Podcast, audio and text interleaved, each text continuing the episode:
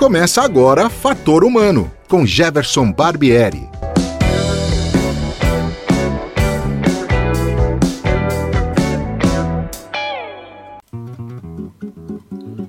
Olá, hoje é dia 19 de março de 2021.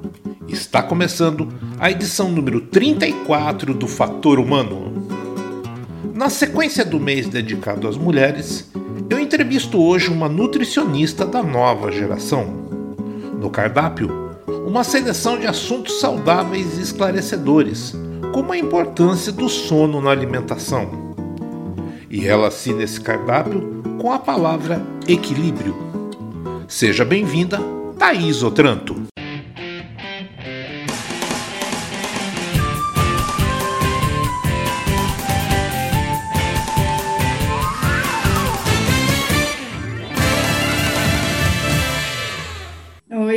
Jefferson, muito obrigada pelo convite. É um prazer estar aqui com você hoje. Ainda que a gente saiba que a nutrição sempre foi é, importante desde que o homem surgiu na face da Terra, hoje ela tem muito mais exposição, muito mais visibilidade. É, até que ponto isso é importante para as pessoas compreenderem é, a importância da nutrição? Bom, então, como você disse, né, a nutrição sempre esteve presente, mas quando a gente olha o histórico da nutrição como profissão, o nutricionista ainda é uma profissão muito recente, né? Então, a gente tem realmente ganhado uma visibilidade nos últimos tempos, e eu acho que a importância disso é justamente para desmistificar um pouco essa ideia de que as pessoas têm de que só precisa ir no nutricionista quem quer perder peso. O nutricionista é o profissional que faz emagrecer. Não, eu acho que é aí que está justamente o motivo da gente estar tá ganhando força nos últimos tempos, que a gente está presente em muitas outras áreas. Então, sim, nós estamos aqui para ajudar as pessoas a terem uma alimentação saudável, para ajudar é, a controlar algumas doenças que precisam de uma conduta dietética específica. Nós estamos também atuando é, muito forte nas políticas públicas de saúde que é, ajudam aí, porque tem pessoas ainda hoje em dia que passam fome, que têm pouco acesso ao alimento. Então, nós estamos atuando nessa parte. É, nós também atuamos aí em restaurantes, em hospitais, eu acho que tudo isso tem contribuído para tirar essa imagem do nutricionista como a pessoa que faz o paciente emagrecer para um profissional da saúde que se relaciona com ela de diversas outras formas. É, houve uma diversificação né, da profissão e da atuação né, do, do profissional para que ele possa estar mais perto da sociedade, né? Com certeza. É eu, eu, acho que até mesmo eu, quando entrei na faculdade, tinha ainda essa imagem de que eu ia trabalhar em consultório. E aí, quando a gente entra na faculdade, a gente vê esse leque de, de opções, vê a, dif, a diferente atuação, como você falou, na esportiva, que é muito importante, também tem ganhado muita força. Então, é, é uma área aí que ainda ainda está tá pequena. Acho que a, a, nos próximos anos tende a tomar uma proporção ainda maior. Que momento nós estamos da nutrição no mundo, Thais? Eu acho que, principalmente diante do cenário epidemiológico que a gente está vivendo no mundo, né, a nutrição ganhou muita força. Então, é, se a gente for pegar, assim, no mundo dos outros países, né, tiveram uma transição nutricional, que a gente fala que é quando as pessoas passaram de ter aquela vida no campo, foram para cidades, deixaram de se alimentar de uma forma mais natural e passaram a consumir mais alimentos processados, e aí ocasionando, né, obesidade, hipertensão e as doenças é, associadas. Isso aconteceu no mundo e no Brasil juntamente, né? O Brasil demorou um pouquinho mais, mas chegou nesse, nesse mesmo cenário. Então, agora eu acho que a gente talvez esteja começando a ver uma nova mudança, em que as pessoas estão se preocupando mais com a alimentação, estão vendo que não necessariamente o consumo desses alimentos industrializados, ultraprocessados, são bons para a saúde. E agora, nesse último ano, a preocupação com a alimentação, com é, a alimentação no contexto de manejo de ansiedade, no contexto de uma pandemia, então como melhorar o sistema imunológico. É, esse é o cenário que a gente está vendo hoje em dia. Thaís, com esse quadro de pandemia, as pessoas têm ficado muito em casa, né, reclusas. É, isso, obviamente, mexe com o aspecto psicológico das pessoas. Em que ponto a alimentação pode colaborar para que essas pessoas é, melhorem esse estado psicológico, para que elas possam, inclusive, não entrar em processos é, de, inclusive, até mais depressivos. Sim, não, a nutrição está muito relacionada aí é, com a ansiedade, com a depressão. É claro que não é só o fator da alimentação, né? Existem muitos outros fatores juntos, desde fatores genéticos, da adaptação do indivíduo a situação de, de ansiedade, de estresse, é, mas a gente sabe que é, tem alguns hábitos, como, por exemplo, a atividade física, é muito importante nesse contexto, e a alimentação também, que são dois pontos aí que a gente tem um controle, né? Que a gente consegue controlar.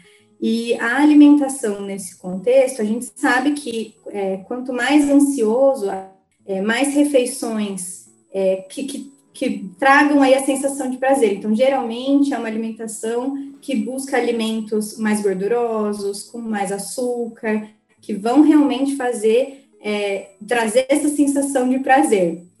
E, e na alimentação em geral, para focada nisso, a gente fala muito hoje em dia do intuitive eating, que é você, é, o comer intuitivo, né? Então, você prestar atenção aos sinais do seu corpo e começar a perceber quando realmente é uma fome real e quando é uma fome emocional. Então, fazer essa distinção do porquê eu estou me alimentando daquilo, porquê eu estou buscando esse alimento, e também do comer com a atenção plena, né? Que a gente fala que é o mindful eating. Então, o momento de comer é, é, o momento de você sentir o cheiro, sentir o sabor, prestar atenção na textura que você está comendo e fazer uma alimentação sem julgamento, independente do alimento que você esteja consumindo.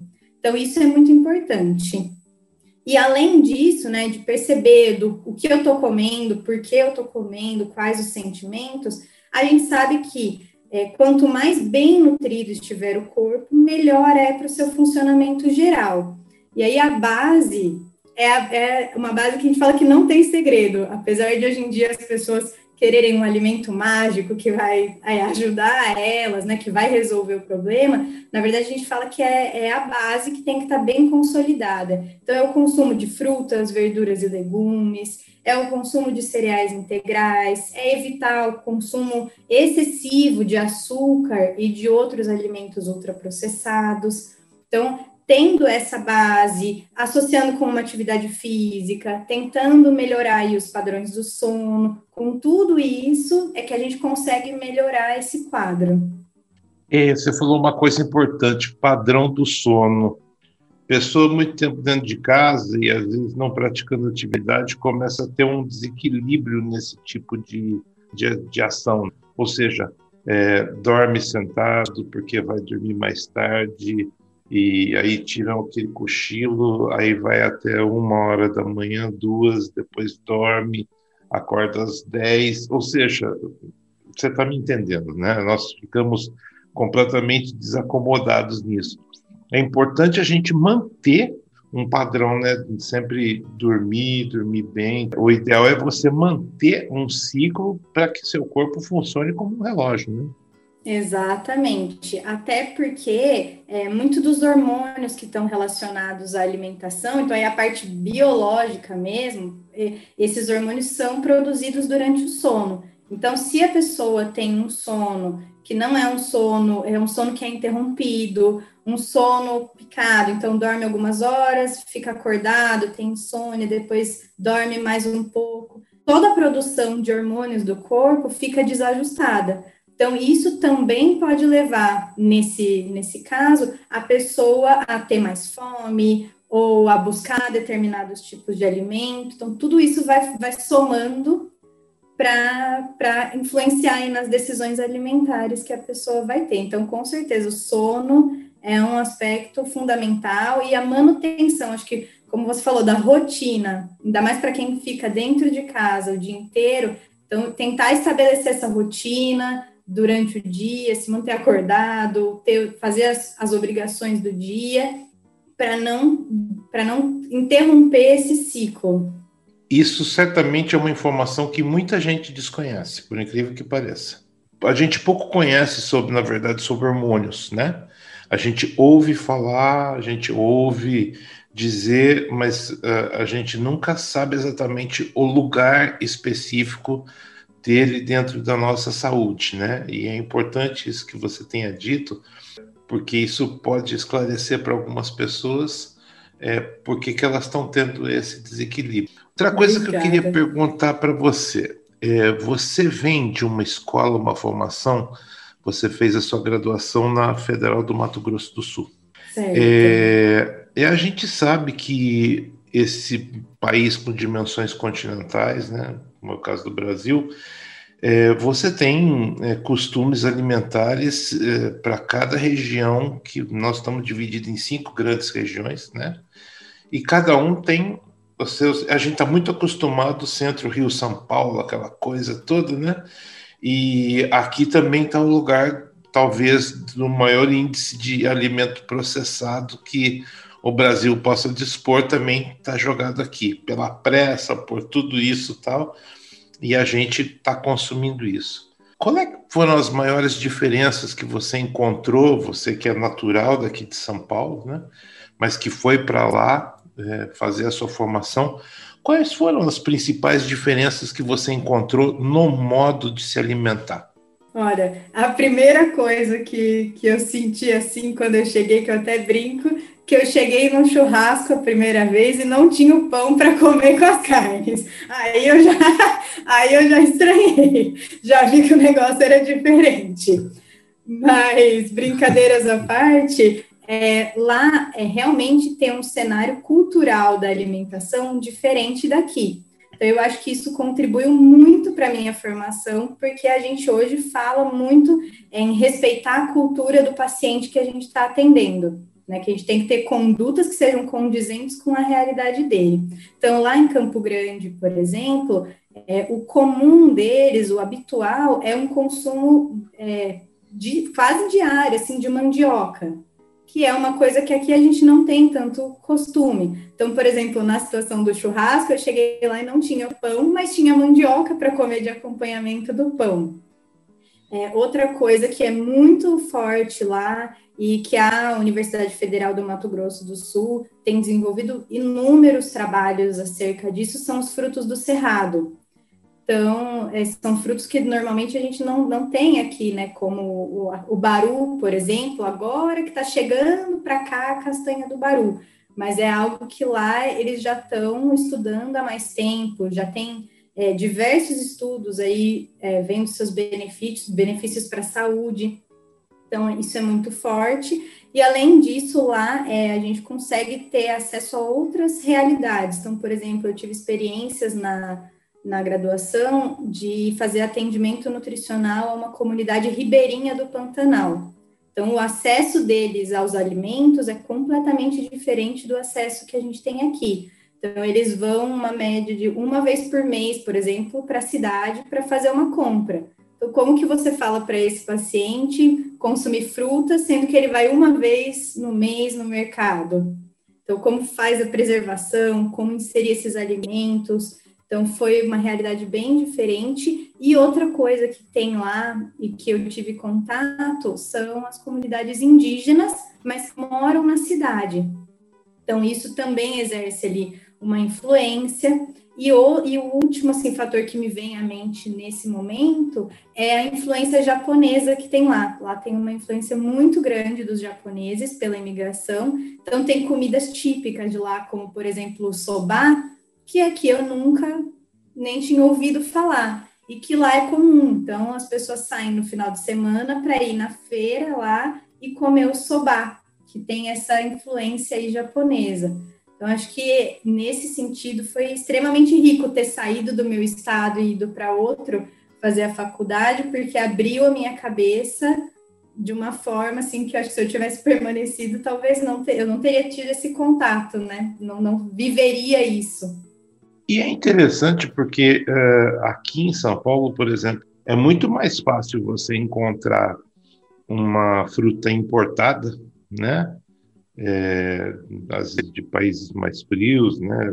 Frutas que a gente não é, não tem aqui, né?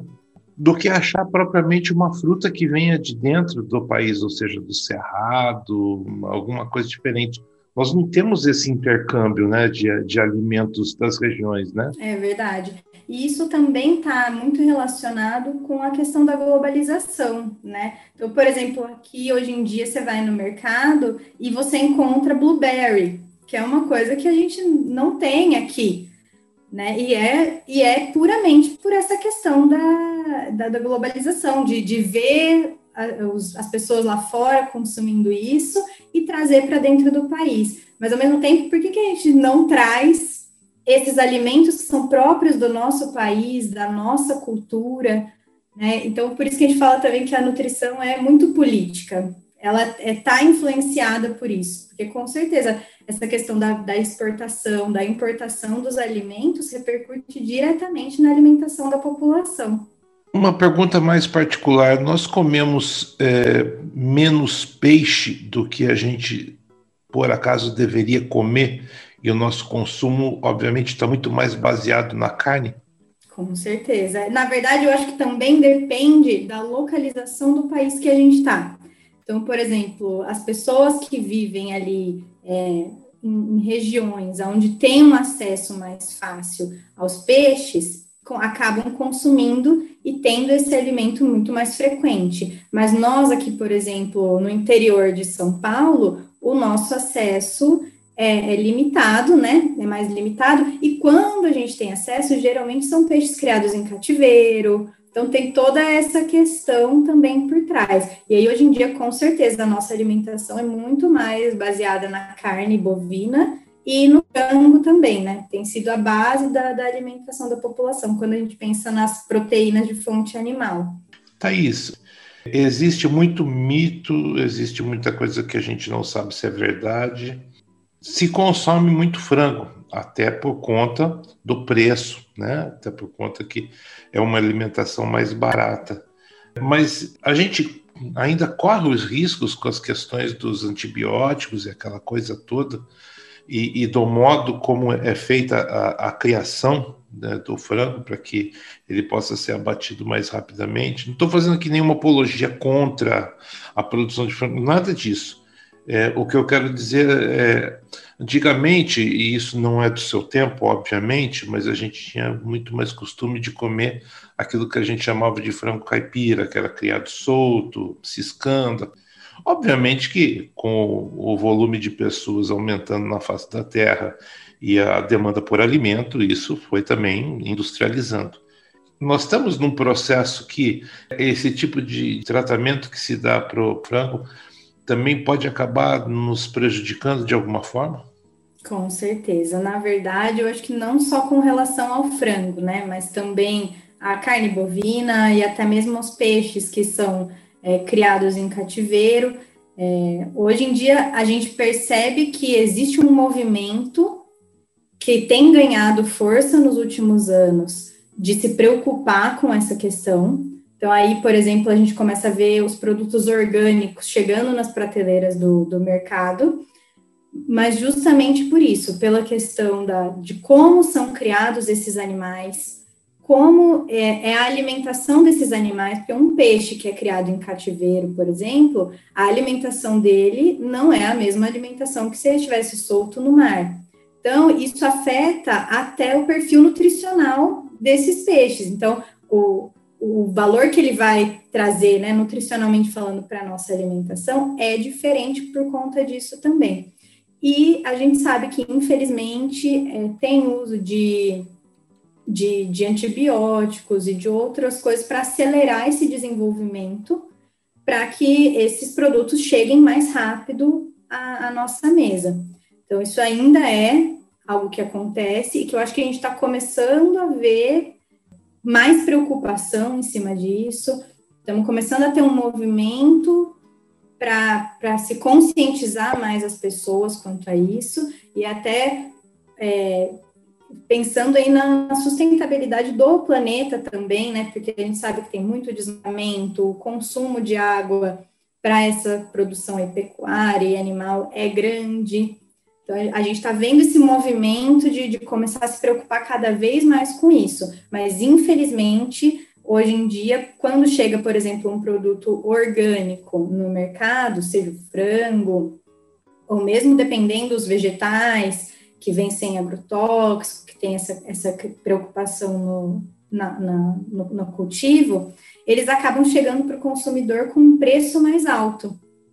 Então, aí entra justamente no ponto que você falou da questão financeira. Então, a gente acaba muitas vezes optando pelo que encaixa no bolso, né? Ainda mais diante da situação que a gente está, que parece que tudo está cada vez mais caro. Cada vez que a gente vai no mercado, o produto está mais caro. Então, esses produtos ainda são um pouco inacessíveis para a população, mas a gente começa a ver aí uma, uma mudança nesse cenário para se preocupar e conscientizar a população quanto a isso. Fator Humano, com Jefferson Barbieri. Thaís, mudando um pouco o foco da nossa conversa, eu tenho notado muitos pontos de venda de produtos, não só de complementos nessa coisa de você ganhar massa, esses pontos de venda que a gente vê principalmente dentro de farmácias, essa coisa toda, mas também é, muitas lojas vendendo é, produtos é, para pessoas que obviamente precisam dessa complementação, que não necessariamente são atletas, mas que precisam dessa complementação. E o que me chamou muita atenção é que é, fabricantes nacionais tem um destaque bastante importante, concorrendo ali com produtos importados. Isso que está acontecendo, é, principalmente dessa produção né, da indústria nacional nesse tipo de alimentação, tudo isso ocorre em função de pesquisas que, que são feitas aqui dentro do país? Sim. É, bom, para começar a resposta, né, eu digo que a pesquisa é a base de tudo. Né? Sem sem fazer pesquisa, a gente não consegue ter progresso, porque é a partir das pesquisas que a gente consegue analisar a realidade, ver o que está precisando, desenvolver produtos, ver se esses produtos vão ser bem aceitos pelo consumidor. Tudo isso é ciência. Então, com certeza, é, esses produtos têm sido desenvolvidos graças a isso. E também é, partindo aí da, justamente da necessidade da população. Mas quando a gente fala de, de suplemento, a gente tem que ter um certo cuidado, porque os suplementos é como o nome mesmo diz, é para suplementar, é para complementar uma alimentação. Então, eles não são para qualquer pessoa. E é aí que eu acho que mora o, o grande perigo, que as pessoas muitas vezes se preocupam mais com qual suplemento consumir do que com a base da alimentação delas. Mas esses suplementos, é, principalmente na, na atuação no, no hospital, é, a gente observava muito a necessidade deles. Então, suplemento para ajudar no ganho de massa muscular, para evitar perda de peso, para ajudar na cicatrização dos pacientes que têm ganhado aí um espaço no mercado, são extremamente importantes e vêm justamente para ajudar quando a gente não tem outro recurso, quando a gente precisa de um algo a mais para essa, essa alimentação. E aí, realmente, o cenário nacional tem investido bastante nisso, e a gente tem, sim, hoje marcas nacionais, produtores nacionais, né, que estão aí no mercado e concorrendo de igual para igual com os internacionais, e ainda com a vantagem, muitas vezes, do preço é, ser um pouco melhor por serem produzidos aqui no nosso país. E isso ajuda também nessa questão econômica aí que a gente está tá vivendo. Eu queria abordar com você é, um outro aspecto agora da tua, da tua trajetória, que foi a vivência na residência é, feita dentro de um hospital, o Hospital da PUC aqui em Campinas, né? É, você atuou dentro da UTI, inclusive. Isso mesmo. Thaís, a gente sabe que nem, uh, existem vários tipos de alimentação, né? Eu queria saber de você, primeiro, como é que foi essa experiência para você e como é que se dá essa alimentação? Quais são, assim, uh, os principais elementos que essas pessoas acabam tendo que receber quando estão nessa situação? Bom, é, a residência veio, assim, eu falo para foi o, como começar a minha carreira profissional com o pé direito, porque eu sempre gostei do, do, dos pacientes graves, né? E aí, quando eu entrei na residência, eu fui e tive, comecei a ter esse contato direto. E lá na PUC não é dividido por, por setores. Tem alguns hospitais que têm a UTI da neurologia, a UTI do, do, dos pacientes da nefrologia, e lá na PUC é tudo junto. Então a gente via de tudo: é paciente com trauma, paciente que teve um AVC, paciente renal, tudo junto. E aí no último ano, né, tivemos os pacientes com Covid também. Então foi um grande desafio. Eu jamais esperava passar por isso, ainda mais estando na linha de frente como residente. Mas eu acho que é, veio reafirmar a importância do papel do nutricionista na equipe de cuidado a esses pacientes. Então, a gente ganhou uma força muito grande é, por conta disso. E aí, esses pacientes, né, não só os com Covid, os pacientes graves em geral, como você disse, né, tem os pacientes que conseguem se alimentar normalmente, que, que conseguem comer a comida propriamente dita. E aí, lá no hospital, quando a gente pensa nisso, é, a gente tem diversos tipos da dieta via oral, então não é só a dieta normal, igual a que a gente come em casa. Então, nós temos dieta líquida, nós temos dieta que é branda, então vem tudo cozido para pacientes que têm problema de mastigação, de deglutição. Nós temos dieta líquida, que é com espessante para os pacientes que têm disfagia. Então, a gente tem uma gama muito grande das formas de apresentar essas dietas para adequar às necessidades dos pacientes. E aí, quando o paciente né, tem, é, não está conseguindo atingir é, as suas metas nutricionais que a gente estabelece, é um paciente que está desnutrindo, está tendo perda de massa muscular, a gente tem as opções né, de suplementar, e aí entram os suplementos que a gente estava conversando anteriormente, né, via oral, tem os hipercalóricos, tem os que são só de proteína, tem os que são para cicatrização, dentre muitos outros.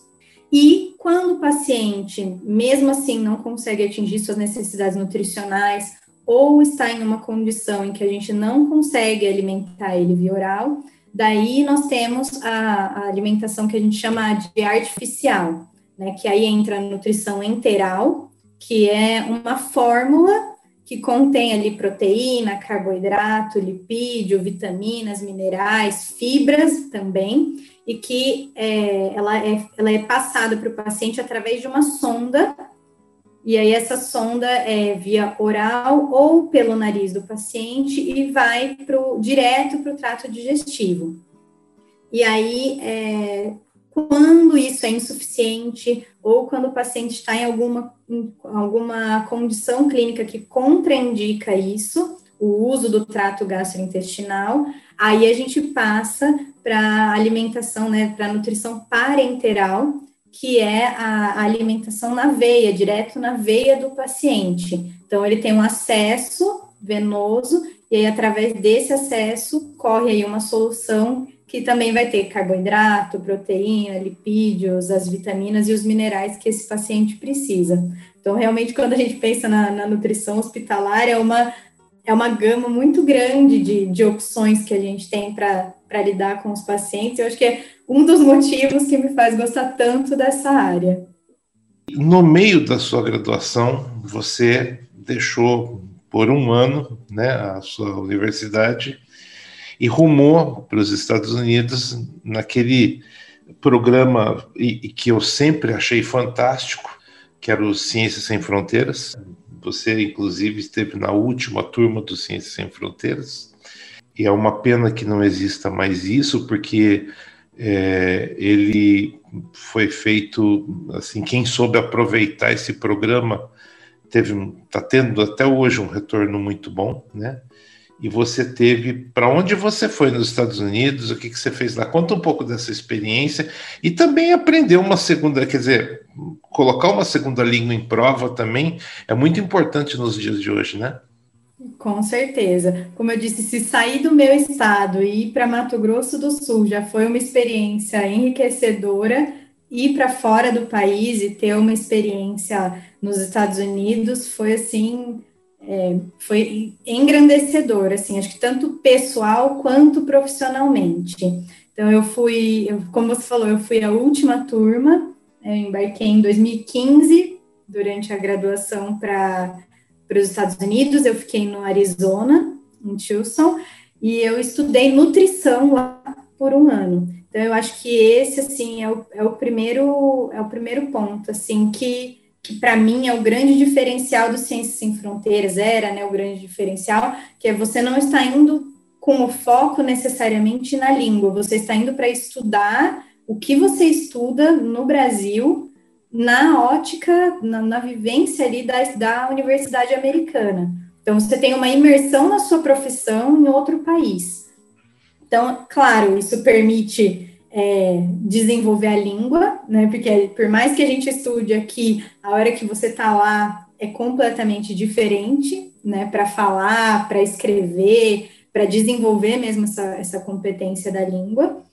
Mas é, estar lá e fazer disciplinas que o pessoal lá cursa normalmente de nutrição foi é, extremamente valioso. Eu falo que a primeira experiência que eu tive com nutrição clínica foi justamente enquanto eu estava no Ciências Sem Fronteiras, que eu fiz uma matéria lá de terapia nutricional que abordava justamente essa, essas dietas que a gente falou, nutrição interal, nutrição parenteral. Então, foi o meu primeiro contato com isso. E foi muito bom. É, eu tive uma matéria em que a gente estudava é, a, a, a alimentação de diferentes lugares do mundo, então, eu tive uma, uma perspectiva, assim, diferente. Tive é, uma aula sobre o sistema de saúde americano, que é completamente diferente daqui do Brasil. Então, eu acho que o Ciências Sem Fronteiras tinha isso de muito bom, que por ter essa vivência na, na faculdade, a gente conseguia analisar aquela realidade e trazer para cá, e, e, e, isso estimulava a gente a trazer as coisas boas para cá, a, dar seguimento em coisas que a gente via acontecendo lá aqui no, no Brasil, que era realmente o grande intuito, né? Ir para lá e voltar para cá e trazer as tecnologias, trazer a ciência de lá para ajudar no, no, desenvolvimento aí do, da, da, ciência brasileira.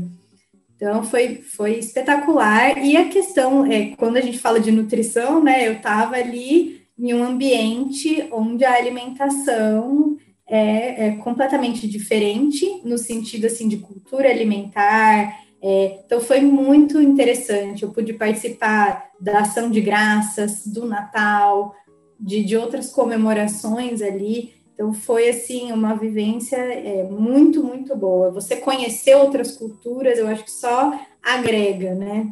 Você agora está iniciando uma nova fase. Está iniciando seu mestrado na Unicamp na Faculdade de Engenharia de Alimentos. Queria que você contasse um pouquinho qual é que é o seu projeto, o que, que vem pela frente aí, Thaís? Bom, eu falo que é, na residência a gente não pode desenvolver uma pesquisa original, que a gente chama, né? Então a gente tinha que fazer uma revisão de literatura. E aí, desde que eu fiquei sabendo disso, ficou uma chaminha dentro de mim, porque eu gosto de fazer pesquisa. Então, foi aí que eu percebi que, que eu queria fazer isso, porque, como eu já disse aqui antes, eu acho que a pesquisa é a base para a gente conseguir fazer melhorias, seja no serviço, seja desenvolvendo um produto, seja melhorando uma técnica, enfim, eu acredito muito nisso, que é só através da pesquisa e da ciência que a gente consegue progredir. Então, foi aí que eu decidi ir para essa área do mestrado. Então, eu tô faz... vou iniciar agora o mestrado em alimentos e nutrição. A gente ainda não está com o projeto é, definido, mas eu vou trabalhar na parte do, do consumo alimentar. Então, quais os fatores que estão envolvidos no consumo alimentar? E aí, não só propriamente dito do consumo de carboidrato, proteína, lipídio, vitamina e mineral, mas todos os fatores que envolvem uma escolha alimentar. Então, os fatores sociais, os fatores econômicos, os fatores culturais. Então, eu estou indo aí para essa linha de pesquisa. Escuta, e temos que comer mais, então, legumes, vegetais e frutas, é isso? É isso. Não tem fórmula mágica, não tem alimento mágico que engorda, que emagrece. O que a gente precisa é ter uma base consolidada, então consumir frutas, verduras, legumes, proteínas, cereais integrais. E claro, a gente tem que ter as exceções também, tem que ter o nosso momento ali, o comer é um ato social, cultural, então a gente tem que também ter esses momentos de comer algo diferente, de, de abrir exceções, mas entender que tudo isso faz parte de um equilíbrio. Eu acho que a mensagem é essa: é, a gente precisa ter equilíbrio na nossa alimentação e acho que para tudo na vida também. Exatamente, eu ia dizer isso, você falou muito bem. Eu acho que a palavra de ordem é equilíbrio. E eu penso também, se eu tiver errado, por favor, me corrija, mas eu penso também que assim a gente, é, cada ser humano é, um, é uma coisa muito particular. Então cada um tem a, a sua realidade, né? Então e cada um tem o seu equilíbrio. O equilíbrio você não, não, não faz uma homogeneização do equilíbrio. Você percebe o equilíbrio é, seu próprio, né? daquilo que é bom para você, daquilo que você gosta. Mas assim, ah, eu gosto muito de melancia, mas não é por isso que você vai comer uma melancia todinha, né, numa refeição, né? É, é uma brincadeira, é uma metáfora, mas serve para ilustrar um pouco aquilo que a gente está dizendo aqui. Então, é, a gente tem que se conhecer, né? Eu acho que o mais importante é uma coisa muito pessoal, você se conhecer, né? Saber olhar para você e entender quais são a, a, os seus anseios, quais são as suas necessidades e tentar tornar isso equilibrado e viver uma vida né, boa, né, mesmo que sejam só caminhadas, mesmo que sejam é, exercícios mais leves, às vezes você tem uma, uma limitação física que não te permite fazer uma coisa mais pesada, mas que você possa se conhecer e possa tornar esse equilíbrio a palavra-chave da vida. Então, é, é, e esse programa foi muito equilibrado também, viu, Thaís? Eu gostei dessa. que bom! Dessa, eu gostei dessa, dessa troca, dessa, dessa passagem que você foi fazendo à medida que eu fui perguntando, né? Para, é, assim, é, pessoas que estão escutando, e até os mais jovens que você, é, entenderem que você escolher uma profissão da qual você se identifica com ela e você se apaixona por ela é importante, entendeu? Porque é, você sabe que você vai lidar com isso até o final da sua vida, lá aos seus 60, 70 anos. Eu sempre digo isso porque quando mudam os projetos de aposentadoria, vão aumentando a, o, o tempo da profissão também, né? Então, assim, você escolher uma profissão que você vai fazer, é, eu acho um sacrifício muito grande para um jovem de 17 anos, por exemplo, 17, 18 anos, escolher alguma coisa que vai fazer até os 60, 70 anos. É complicado. É, é muito difícil. Eu é. acho, eu concordo que eu, eu mesma demorei dois anos depois que terminei o ensino médio para realmente falar, não, é isso que eu vou fazer. E eu acho que eu dei um pouco de sorte também de ter me encontrado na profissão, porque muitas pessoas não se encontram logo de primeira. Mas eu acho que é o que você falou, a gente tem que fazer e descobrir o que a gente gosta, porque hoje em dia a gente tem que estar se atualizando, estudando para o resto da vida. Então, a gente lidar com o que a gente gosta é o que torna esse processo mais gostoso, mais leve na medida do possível. Muito bem, bela reflexão, bela reflexão. Thaís, olha, muito obrigado, muito obrigado por ter cedido o seu tempo, ter aceito o meu convite para a gente conversar aqui sobre. Você ainda me lembro que você perguntou é, como é que vai ser mesmo? Eu falei, estou procurando alguém que fala sobre nutrição. Você entende disso? Você tem pesquisado, né? Falou disso, eu entendo, né? Então, muito obrigado, muito obrigado mesmo. E eu desejo sucesso. E o fator humano está com as portas abertas de que é, tiver alguma coisa importante, queira passar, queira sugerir, por favor, fique à vontade, tá bom? Muito obrigada, Jefferson. Agradeço muito pela oportunidade. Espero que a gente possa se encontrar mais vezes para ter um papo gostoso como esse de hoje. De preferência em volta de uma mesa comendo alguma coisa gostosa. Com certeza, e um cafezinho. e um cafezinho para arrematar, né? Thaís, muito obrigado, viu? Bom, hoje eu conversei com Thaís Otran, uma nutricionista é, da nova geração, mas que já carrega uma bagagem, uma experiência é, bastante forte, bastante grande e apaixonada pela profissão. E a ideia é essa: é trazer para você, ouvinte, uh, um, um, relato, é trazer para as pessoas é, uma informação que faça refletir, que ela faça pensar de que realmente são as pessoas é que fazem o mundo, são as pessoas é que fazem a vida. Então é o fator humano é que é a base mais importante de toda a sociedade. Semana que vem a gente volta com mais uma entrevista importante, com mais alguém interessante. Um abraço a todos e até a próxima.